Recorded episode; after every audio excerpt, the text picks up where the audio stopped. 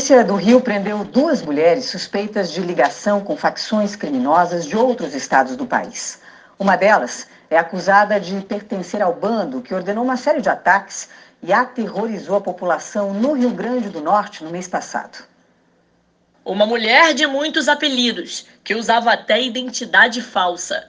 Andresa Patroa era também Bibi Perigosa e às vezes Rafaela. Ela foi presa por agentes da Delegacia de Repressão a Entorpecentes num shopping em Campo Grande, na zona oeste do Rio. Segundo a polícia, Andresa veio para o Rio em 2020 e se abrigou no Complexo da Penha, de onde continuou chefiando o tráfico do Rio Grande do Norte.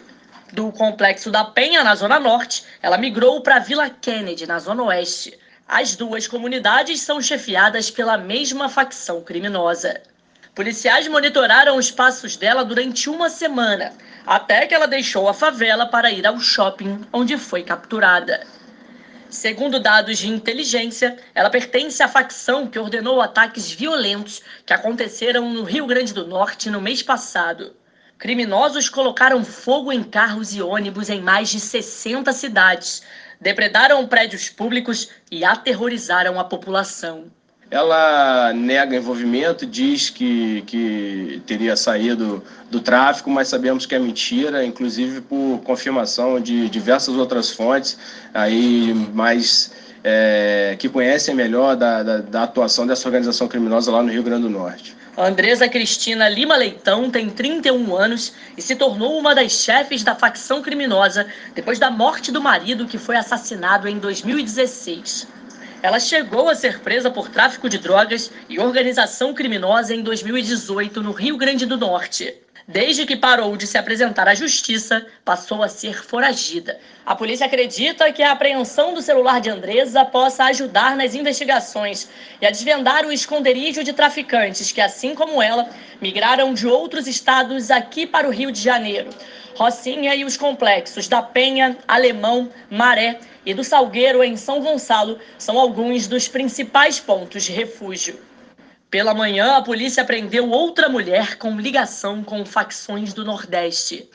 Gabriela de Oliveira de Souza, de 24 anos, estava num ônibus com destino a Salvador, que foi interceptado na Avenida Brasil.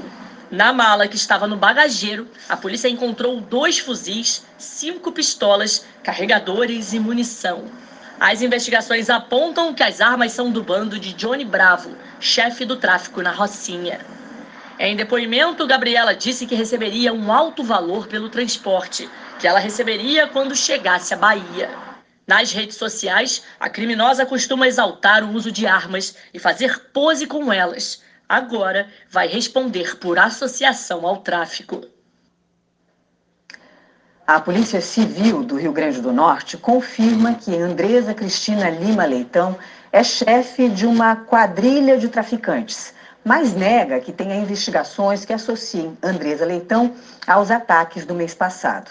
Segundo a Polícia Potiguar, a informação teria partido da Polícia Civil do Rio, mas a Polícia Civil do Rio contesta a versão e reafirma que as informações foram passadas pela Delegacia de Narcóticos do Rio Grande do Norte que chegou a revisar o texto que seria divulgado pela Polícia do Rio sobre a prisão de Andresa.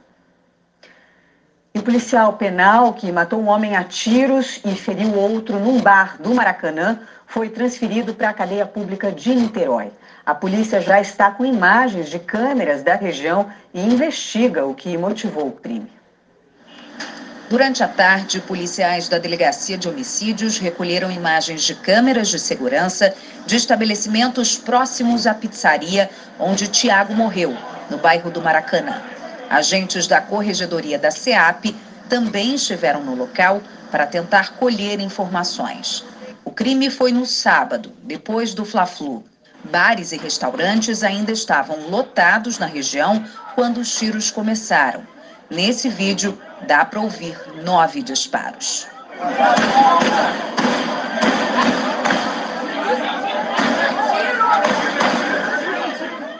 Tiago Leonel Fernandes da Mota, de 40 anos, foi atingido e morreu no local.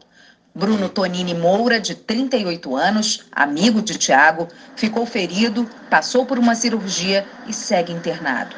O homem que atirou é o policial penal Marcelo de Lima. Ele tentou fugir, mas foi preso em flagrante. Hoje, em audiência de custódia, a justiça converteu a prisão em preventiva e determinou a transferência dele para a cadeia pública de Niterói. Eu fico me perguntando, da onde surgiu esse cara? Da onde surgiu esse policial com essa arma e fez essa brutalidade? A Delegacia de Homicídios investiga o crime. Alguns relatos dão conta de que a vítima e o atirador teriam tido uma briga por causa de duas pizzas, as últimas à venda naquela noite. Mas, para a polícia, até agora, a motivação do crime não está esclarecida. O dono do bar disse à polícia que Tiago era frequentador da pizzaria, mas que nunca tinha visto antes o homem que fez os disparos no local e disse não ter visto o momento dos tiros. Mas a delegacia de homicídios quer ouvir o dono da pizzaria novamente. Tiago Leonel Fernandes da Mota, de 40 anos, era torcedor do Fluminense, cinegrafista, fotógrafo, diretor de fotografia e sambista. Ele já participou de produções para Globoplay e outras plataformas de streaming. Foi também um dos fundadores do Samba pra Roda. O corpo dele foi liberado do Instituto Médico Legal no fim da manhã. Tiago era um cara fora do comum. Para quem conviveu com ele, as pessoas sabem.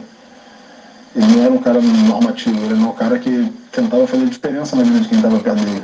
É inaceitável, inacreditável e é totalmente descabido, totalmente desproporcional o tamanho dessa violência. Ele era um cara incrível. E infelizmente foi tirar a vida dele covardemente.